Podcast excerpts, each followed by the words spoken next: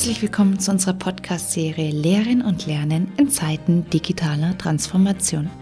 Ich begrüße dazu unsere Gäste Dr. Georg Beetz und Herbert Krammer. Der heutige Podcast hat den Titel Zwischen Kennen und Können liegen Welten zur Klarheit von Lernzielen und deren Signalwirkung auf die Methode.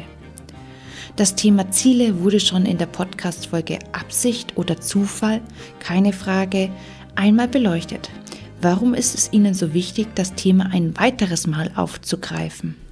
Da gibt es schon gute Gründe dafür, sich vertiefter zu beschäftigen.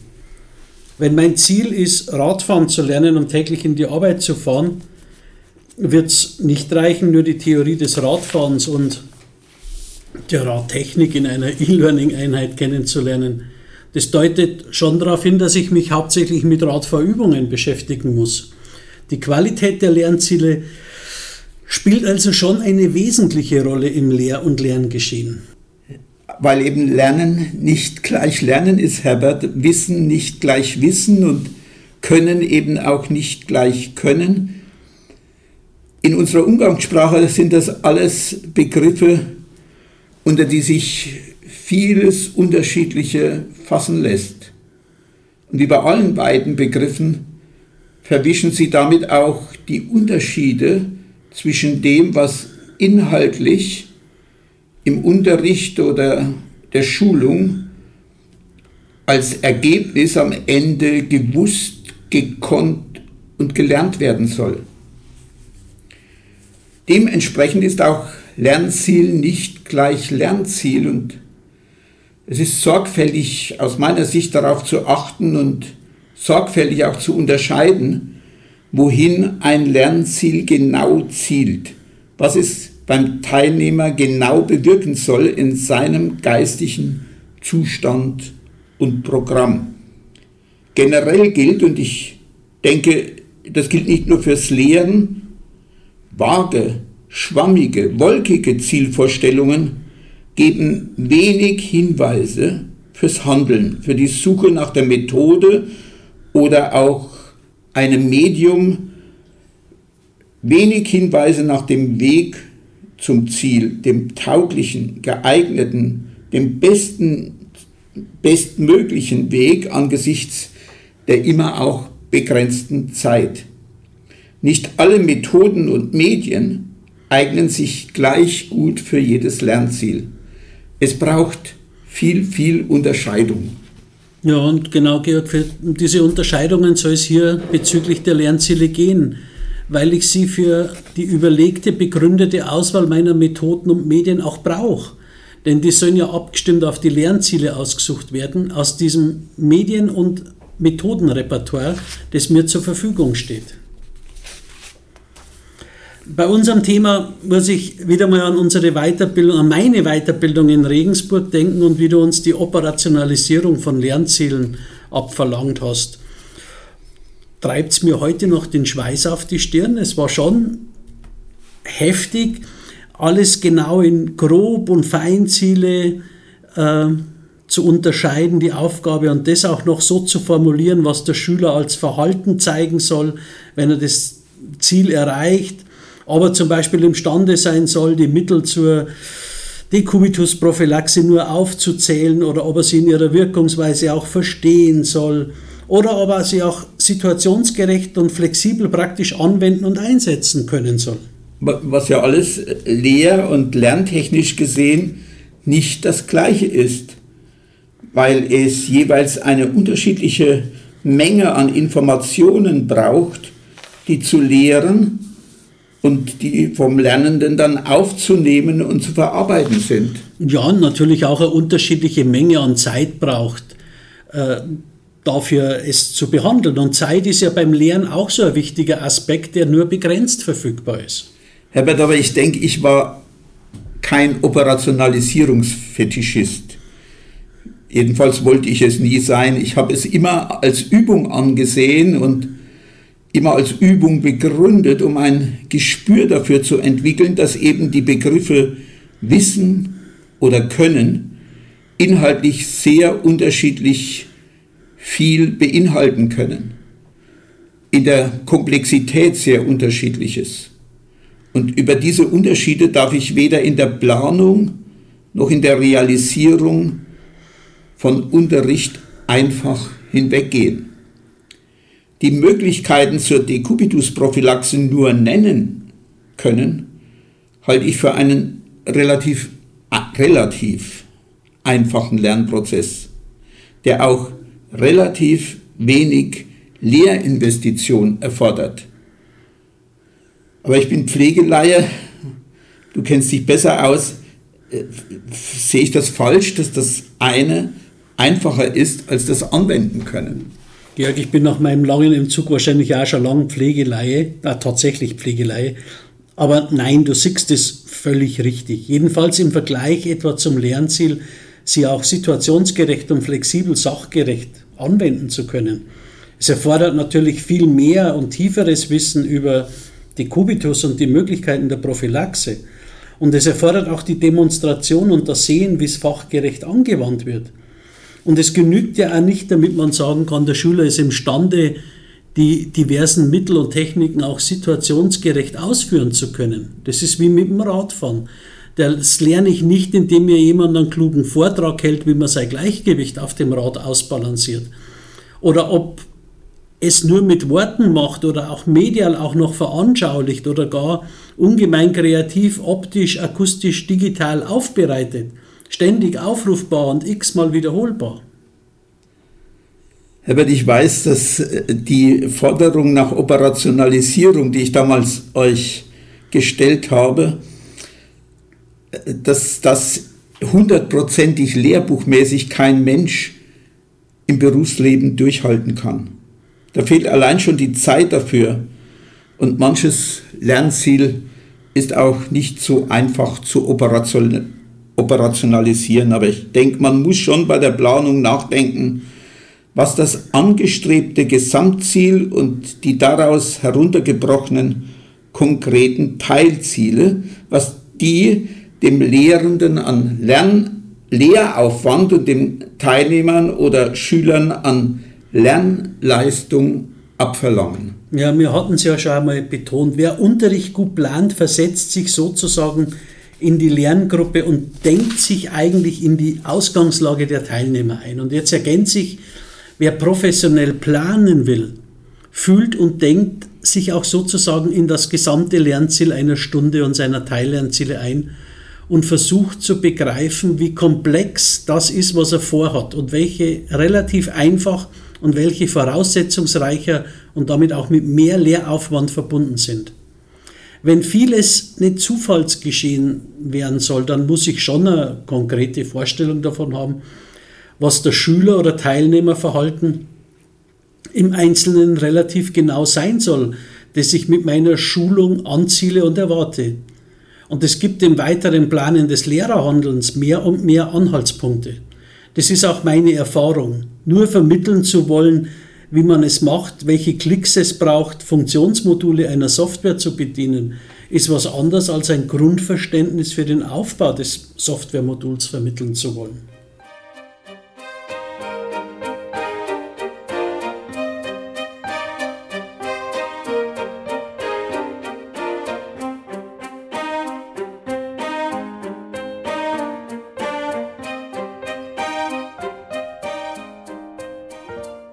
Ganz wichtig erscheint es mir bei dem Ganzen auch zu sehen, dass die mit Lehren, Fortbilden oder Schulen angezielten Veränderungen, Verbesserungen sehr unterschiedliche Bereiche im psychisch-geistigen Zustand oder Besitz oder sagen wir genauer im Dispositionsgefüge des Schülers oder Teilnehmers betreffen können.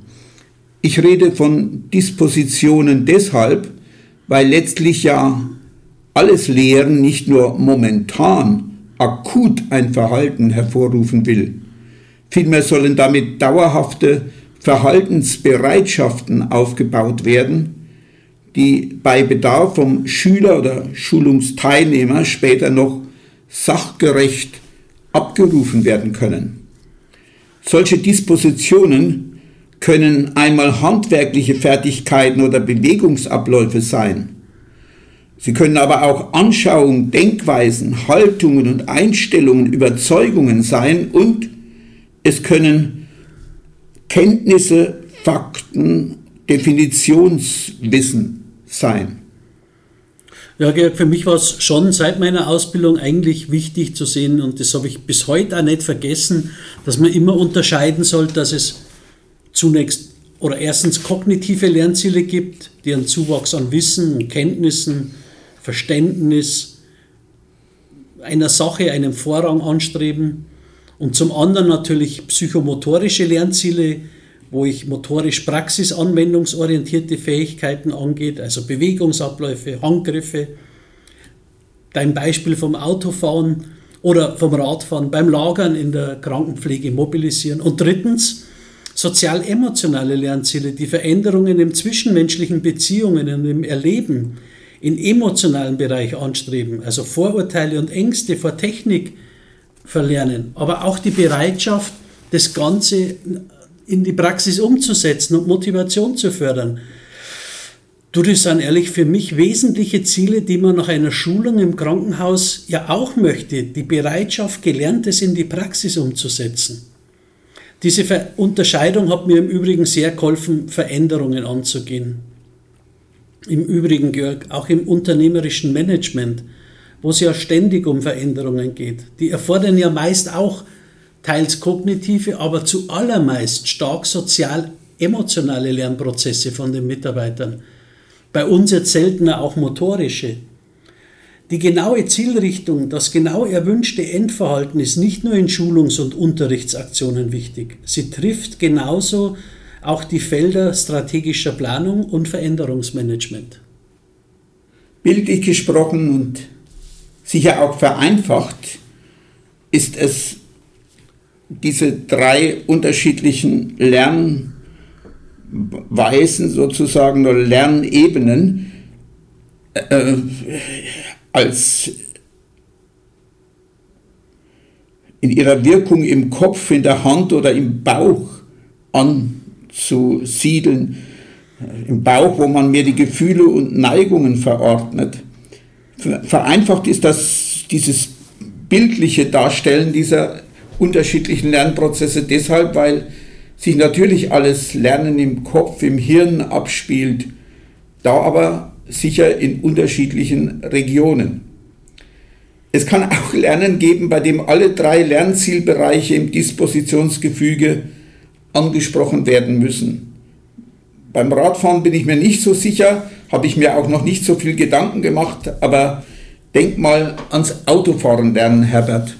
Da gibt es Kognitives zu lernen, die Regeln und Vorschriften, die Bedeutung der Verkehrsschilder.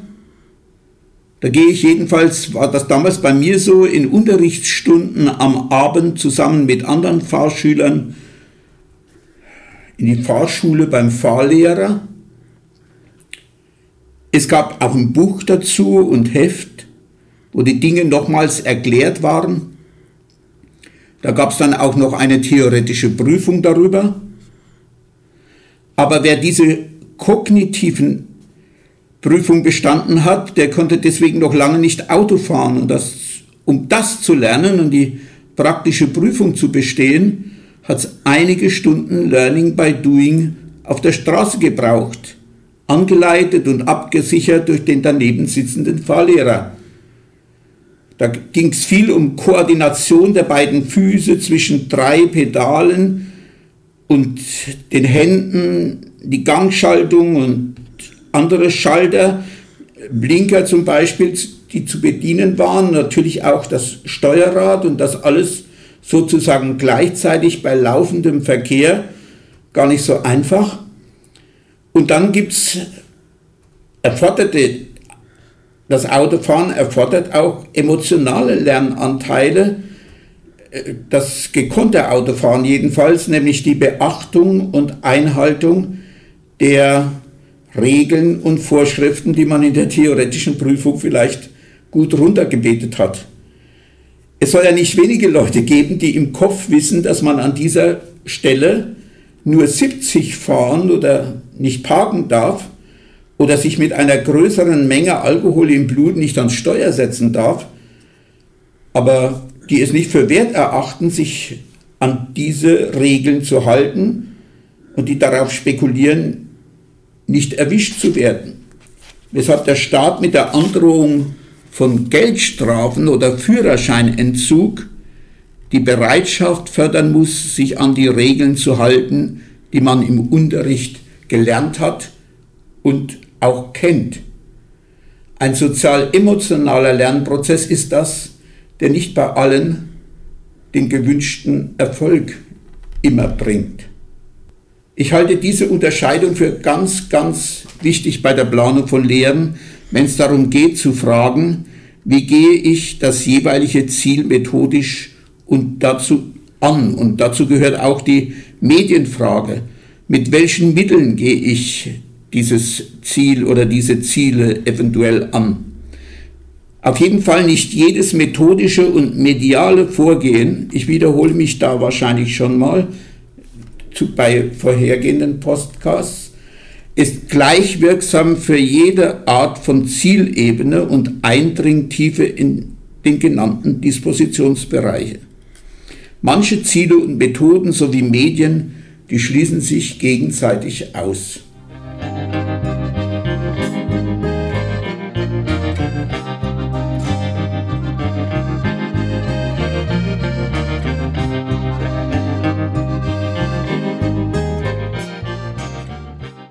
Ja, das, du hast völlig recht, Georg. Also mit PowerPoint-Präsentationen und Vortrag kann ich halt nicht ein Auto beherrschen lernen. Also ein Lernziel mit hohen motorischen Handlungsanteilen erreichen.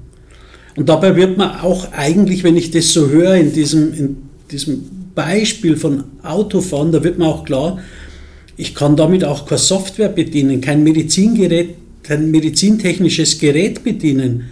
Eine Schulung zu diesen Themen zielt ja nicht nur darauf ab, dass ich benennen oder aufzählen kann, was das Gerät tut. In der Praxis erwarte ich ja, dass das beherrscht wird, da erwarte ich Tiefgang.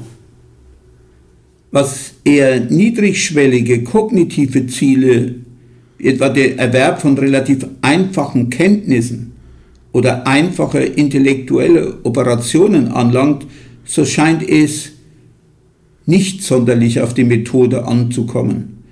Da können sehr verschiedenartige Methoden zu gleichartigen Ergebnissen führen jedenfalls soweit ich die Forschungslage kenne. Bei höheren kognitiven Zielen sieht es etwas anders aus. Wenn es um die Fähigkeit zum Problemlösen geht, zum Analysieren von Sachverhalten, zum unterscheidenden, differenzierenden, kritischen Denken oder auch zur Übertragung und Anwendung von Kenntnissen auf andere Aufgaben und Situationen, wenn es darum geht, das sind im Allgemeinen Gesprächsformen wirksamer als die rein darbietende Unterrichtsweise. Ja, wie etwa zum Beispiel den zusammenhängenden, heute oft ja PowerPoint unterstützten Vortrag oder den Lehrfilmeinsatz, der auch Informationen nur einbaunig darbieten kann. Ja, allerdings muss man auch dazu sagen, hängt es natürlich davon, auch davon ab, wie äh, das Unterrichtsgespräch oder die Diskussion oder das fragend entwickelnde Verfahren vom Lehrer gestaltet ist. Das kann ja auch grottenschlecht vom Lehrer gemanagt werden. Ähnliches gilt auch für die Zusammenhänge zwischen sozial-emotionalen Zielen und den Methoden. Wenn die Änderung von Einstellungen, Bereitschaften, Vorurteilen, Verhaltensgewohnheiten angezielt wird, dann ist ebenfalls monologisches Lehren weniger wirksam als dialogisches, wo immerhin aus der Lerngruppe heraus auch Bedenken und Gegenargumente vorgebracht werden können. Besonders wirksam ist Unterrichten bei sozial-emotionalen Lernprozessen, wenn die Teilnehmer selbst beispielsweise die Nachteile ihrer bisherigen Sichtweisen und Gewohnheiten selbst entdecken und die Vorzüge der Neuen selbst entdecken, die sich sich zu eigen machen sollten. Das erhöht die Chance auf Akzeptanz des Neuen beträchtlich. Ansonsten stößt Neues ja eher auf Widerstand und Ablehnung Und wenn ein Fremder mir die Vor der Lehrer zum Beispiel mir die Vorzüge aufzeigt, hat das wahrscheinlich geringere Akzeptanzwirkung, als wenn ich sie selbst sehe. Absolut. Also Georg, wenn ich das so höre und bedenke, dass vieles, eigentlich muss ich sagen, der überwiegende Anteil von all dem, was an Fortbildungen, Schulungen, Einweisungen, was da täglich im Krankenhaus deswegen produziert wird, um das Verhalten der Menschen zu verändern, neue Sichtweisen zu gewinnen, bestehendes Verhalten oder Arbeiten zu reflektieren. Also alles, was man heute so neudeutsch als Change-Prozess deklariert, da muss einem schon bewusst werden, dass man sich intensiv mit dem Wie des Bildungsprozesses auseinandersetzen muss. Und wenn man das nicht tut, dann darf es einem nicht wundern, dass so vieles verdunstet in der Bildungs- und Arbeitswelt und es bei leeren Worthülsen bleibt. Ich behaupte auch, dass digitales Selbstlernmaterial in der Gefahr steht, was die Lernwirksamkeit angeht, auch leicht überschätzt zu werden. Es ist ja zunächst auch nicht dialogisch. Unmittelbare Rückmeldung, Nachfragen, Einwände sind ja da auch nicht möglich. Und auch digitale Dialogführung, wenn der Karl Klammer aufmacht, ist meines Erachtens kein echter Ersatz für ein unmittelbares persönliches Gespräch face-to-face. Wenn digitale Lernmedien zum Einsatz kommen, müssten meines Erachtens Präsenz und andere Gesprächsformate vor, nach oder zwischengeschaltet werden. Vor allem, wenn es um komplexere Lernziele geht. Im Übrigen muss ich auch mal an der Stelle erwähnen, Selbstlernmaterial ist ja nicht erst mit der digitalen Transformation erfunden worden. Es gab schon Jahrzehnte vorher Fernstudienlehrgänge mit gedruckten Studienbriefen, die sich auch zeitlich und räumlich flexibel zu bearbeiten waren. Tatsächlich, Georg, glaube ich, ist es gut, wenn man die digitale Bildungswelt nüchtern sieht. Man ist gefährdet, wesentliche Überlegungen zum Lehren und Lernen auszublenden, weil man so geblendet ist von den technischen Möglichkeiten, die es einfach gibt. Aber ich denke, die Möglichkeiten und Grenzen digitalisierten Lehrens und Lernens und die Frage nach der Wirksamkeit ist boah, so vielschichtiges Thema. Ich glaube, wir sollten das hier nicht weiter vertiefen. Lass uns das in einem eigenen Podcast näher und tiefer beleuchten. Was meinst ich, ich bin auch der Meinung, Herbert, ich, ich schlage vor, wir tun es dann, wenn wir das weite Feld der Methodik und das Feld der Medien beim Lehren und Lernen generell noch etwas eingehender angeschaut haben. Dann macht es, meine ich, mehr Sinn, speziell auf digitalisiertes Lehren und Lernen und seine Eigenheiten auch unter Wirkungsgesichtspunkten gründlich den Scheinwerfer zu richten.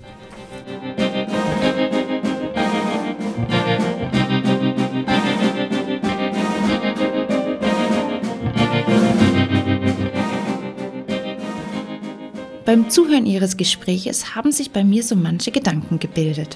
Wie viel Anteil von Bildung, insbesondere in der betrieblichen Fortbildung, tatsächlich beim Teilnehmer ankommt und damit für das Unternehmen am Schluss effektiv ist oder eigentlich effektiv sein könnte. Lehren und Schulen, das will Menschen in der oder jener Hinsicht in ihrem geistigen Dispositionsgefüge fördern und verbessern. In welcher Hinsicht, ob kognitiv, motorisch, sozial, emotional und wie tief, in diesem Dispositionsgefüge, das muss ich mir vor Augen führen. Denn davon muss ich mein methodisches Auswählen und Planen bestimmen lassen. Mein Schlussgedanke ist, ich denke, kein Unternehmen veranstaltet Fortbildung um der Fortbildung willen. Okay, vielleicht zum Teil im Rahmen der Compliance-Pflicht beim Thema Pflichtfortbildung. In aller Regel erwartet ein Unternehmen Einsicht und Verhaltensänderung. Einsicht und Verhaltensänderung geschieht aber nicht einfach. Es ist ein gewollter Prozess. Denn es gilt in der Bildung, sowohl in der Organisation, im Management und in der Durchführung richtig zu gestalten.